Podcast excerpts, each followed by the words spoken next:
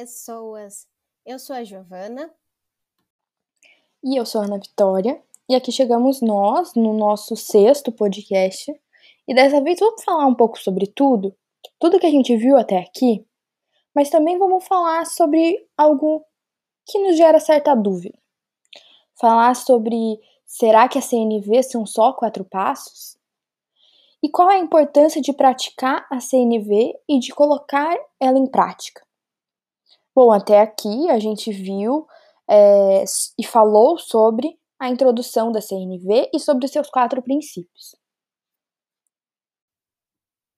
Então, começamos vendo que a CNV é uma forma de comunicação que faz com que as pessoas se entreguem de coração.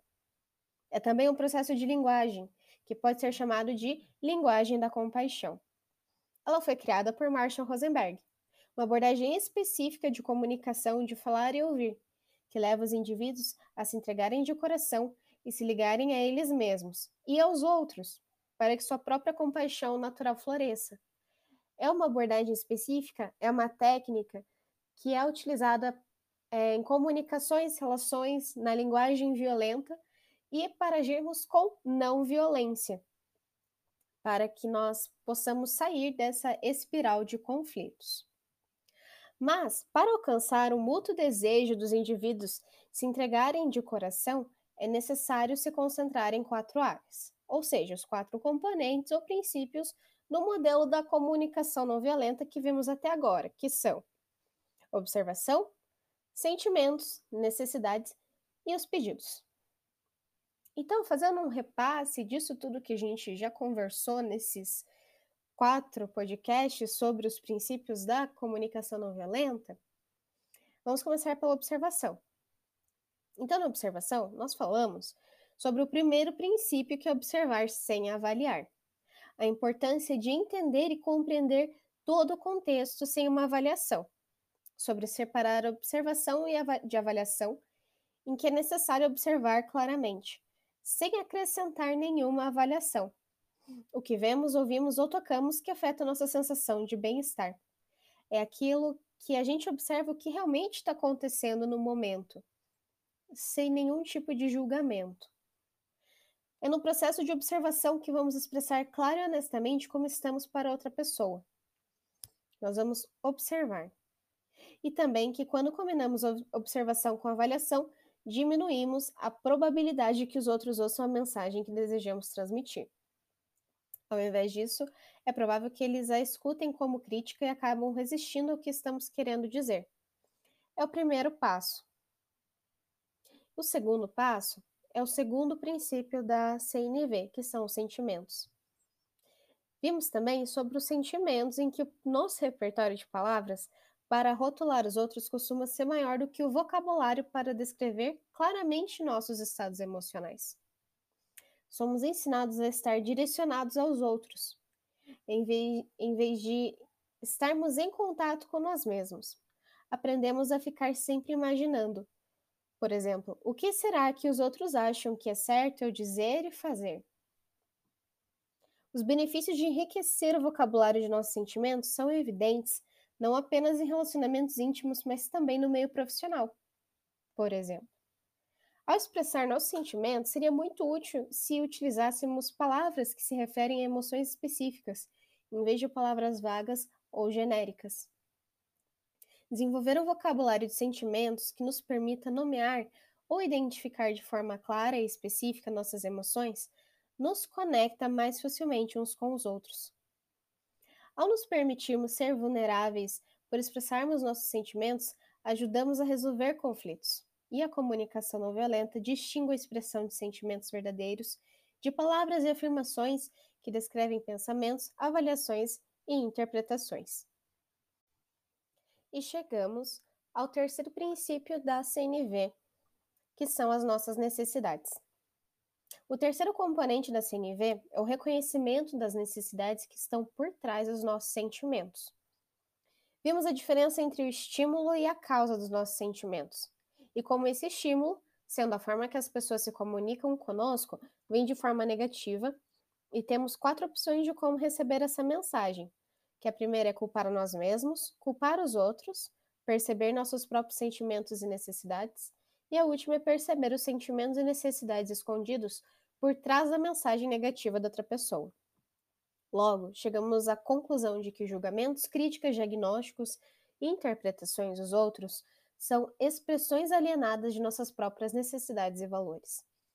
Ou seja, quando os outros ouvem críticas, tendem a investir sua energia, energia na sua própria proteção, mas quanto mais diretamente pudermos conectar nossos sentimentos a nossas necessidades, mais fácil será para os outros reagirem compassivamente.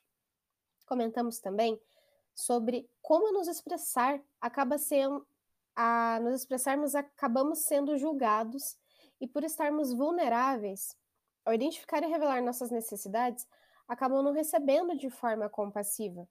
E vimos um exemplo nítido no caso das mulheres, de que elas ignoram seus próprios sentimentos e necessidades para cuidar dos sentimentos e necessidades dos outros. Então, para desenvolvermos esse princípio, passamos por três fases, que a primeira é a escravidão emocional, que é acreditar que somos responsáveis pelos sentimentos dos outros.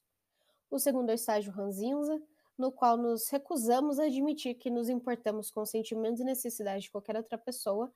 E o terceiro, que é a libertação emocional, na qual aceitamos total responsabilidade por nossos próprios sentimentos, mas não pelos sentimentos dos outros. E ao mesmo tempo, temos consciência de que nunca poderemos atender às nossas próprias necessidades à custa dos, dos outros. E chegamos ao último princípio da CNV, que é pedindo aquilo que enriquecerá a nossa vida, que são os pedidos. Então, aqui a gente aborda a questão do que gostaríamos de pedir uns aos outros para enriquecer nossa vida.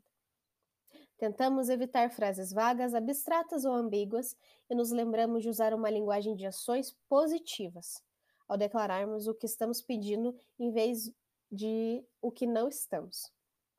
Quanto mais claros formos naquilo que estamos pedindo, mais provável que consigamos. Podemos conferir se o que pedimos foi entendido pelo ouvinte, pedindo para que ele te retorne com o que entendeu do pedido.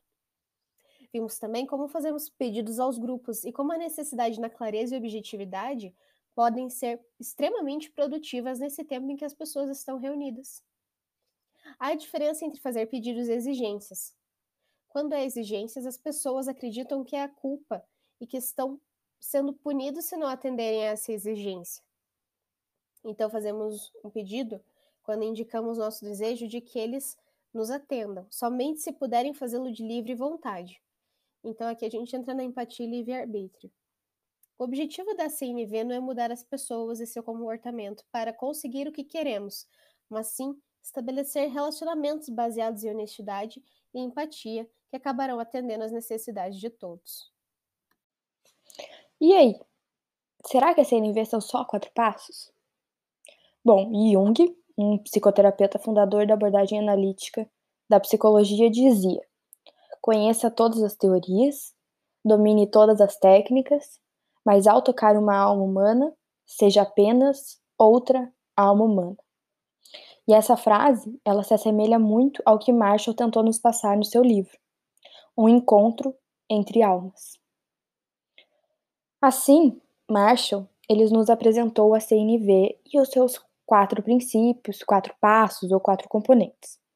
Mas a dúvida que surge é: a CNV são só quatro princípios? A gente acaba é, nos deparando com um desafio que muitos também encontram, que seria o desafio de colocar tudo isso em prática. Nós estudamos, nos preparamos, ensaiamos o que vamos falar, mas aí quando chega a hora, pronto. Falamos algo de forma agressiva, ou a pessoa acaba respondendo de uma forma que não era o que a gente esperava. Ou somos envolvidos por um sentimento e acabamos esquecendo tudo o que íamos falar. Você já passou por isso? Eu já. E essa sensação pode estar muito ligada ao fato de ficarmos focados em que a CNV são apenas quatro princípios, que é uma fórmula ou um método. Mas eu vou te dizer que não é bem assim. Nola Lima, é, em uma reportagem do Instituto CNV, ela diz que a comunicação não violenta é, antes de tudo, a proposta de um olhar sobre a maneira que nos relacionamos com o outro, com o mundo e principalmente com nós mesmos. Na comunidade da CNV, falamos que aprendemos uma forma de meditação mascarada de ferramenta de comunicação. Então, por isso, a gente precisa pensar em outros aspectos que estão relacionados à CNV, que seria o paradigma da dominância, culpa e punição, relacionado também à vergonha e à violência invisível. O paradigma da dominância é uma das fontes da forma violenta da gente nos relacionar, sendo que a gente sempre está imerso em uma sociedade que ainda é muito regida por esse paradigma e essa forma de ver o mundo. Então, dentro disso, possui uma certa dicotomia, ou seja, a ideia de que existe um certo e errado, pessoas boas e pessoas ruins, um caminho certo e outro errado. É, e as pessoas que acabam não seguindo esse caminho considerado certo, elas merecem ser punidas. E você consegue ver então a violência, né? Assim, se você entrar em uma conversa e com uma intenção ou desejo de entrar no paradigma da dominância, existe aí uma grande oportunidade de você ir achando, ao longo da conversa, palavras para se expressar, sem ficar paralisado e obcecado por um passo a passo, mas usando um lugar de extrema conexão e empatia. Não se esqueça disso. Mas aí vem a questão da culpa, da vergonha e da punição. Bom, dentro daquele paradigma que eu acabei de te falar, tem aquela ideia de que as pessoas erradas devem ser punidas e, consequentemente, se sentirem culpadas e envergonhadas. Pois é, mas quando entramos nesse ciclo de culpa, vergonha e punição, acabamos entrando também na crença de que para as pessoas mudarem e para elas aprenderem, é preciso que elas sintam, de preferência, dor. Bom, mas essa, essas mudanças acabam sendo superficiais e através de muita dor e descuidado com as reais necessidades e sentimentos. Muitas das dores que a gente já sofreu em, em relacionamento ou algo do tipo partiram da outra pessoa, muitas vezes podem ter, pode ter partido da outra pessoa, e por ela acreditar que nós estávamos errados, que somos maus e que temos que sentir culpa, vergonha e sermos punidos por isso. Mas para aí um minutinho e pensa. Isso já aconteceu com você? Bom, a CNV, ela pode olhar para esse padrão, ainda mais quando é aplicado em nossos relacionamentos com nós mesmos, conhecendo mais sobre os nossos hábitos, é, os hábitos de culpa, de vergonha e de punição. E vendo isso, pode acabar auxiliando no processo de uma comunicação não violenta. Mas e a violência invisível? A CNV, ela busca por eliminar a violência invisível. Essa violência invisível que vivemos nas relações e na sociedade. Mas às vezes, quando se fala em CNV, muitas pessoas acabam sendo resistentes, dizendo: Ah, mas eu não sou uma pessoa violenta. Eu não xingo, eu não agrido, eu sou educado, eu não bato em ninguém. Sempre temos o pensamento de que a violência está relacionada ao julgamento de ofensas, de gritos, agressões físicas. Mas com a CNV, a gente acaba descobrindo que a nossa violência pode ser algo tão sutil que acaba se tornando invisível de uma certa forma. Porém, que sentimos profundamente. Tudo aquilo que coloca o outro ou nós mesmos na culpa e na vergonha é sim um ato de violência invisível. Muitas vezes, em conversas, usamos os quatro princípios da CNV, mas acabamos deslizando na intenção e trazendo elementos que provocam uma sensação de culpa. Isso acaba nos colocando em um modo de defesa, a dor da culpa e da vergonha, ao invés de fazer a conversa fluir. Então, se você busca perceber ou já percebe que sua comunicação não está seguindo do jeito que você gostaria, pare e pense. O que eu estou falando que está gerando essa sensação de culpa ou vergonha? Seguindo de outra pergunta. Eu quero seguir o paradigma da dominação e ter esses sentimentos? Bom, isso não quer dizer que você seja o responsável por esses sentimentos, mas que ao entrarmos é, e nos comunicarmos dessa forma, despertamos esses sentimentos. Se temos a consciência dessa violência invisível, da culpa, da vergonha, da punição, do paradigma da dominância, passamos a nos comunicar de outra forma, podendo nos gerar outros tipos de sentimentos. Já que não devemos nos sentir culpados e envergonhados como a sociedade estabeleceu, não é? Estamos tão imersos em uma sociedade que aprendeu a se relacionar assim, às vezes acabamos esquecendo e não temos a consciência disso. Nola Lima, que eu já citei antes, diz que essa mudança não é fácil e que nenhuma mudança que a CNV promove é fácil. Não são só quatro princípios ou quatro passos, mas, mais do que nunca, precisamos ir mais a fundo. Precisamos ousar rever nosso modelo de mundo e criar novos olhares.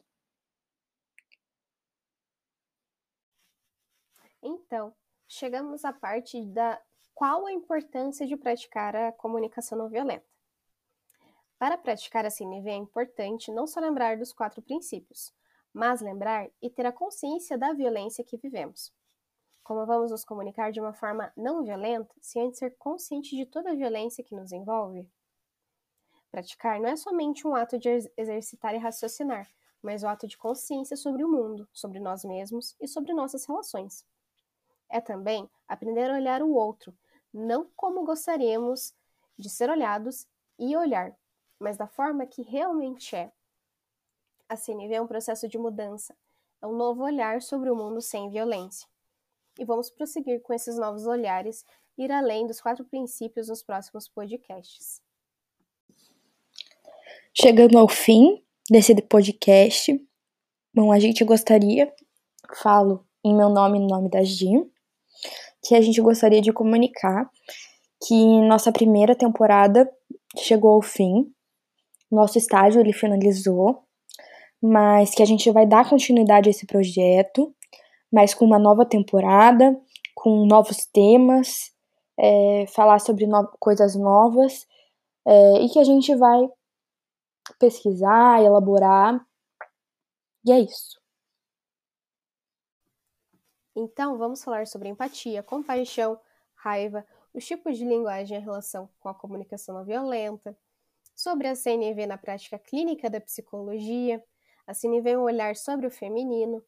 Então, teremos novidades, mas vamos precisar de um tempinho aí para planejar e elaborar. Então, eu, Giovana, quero agradecer é, e finalizando a minha parte por aqui do podcast.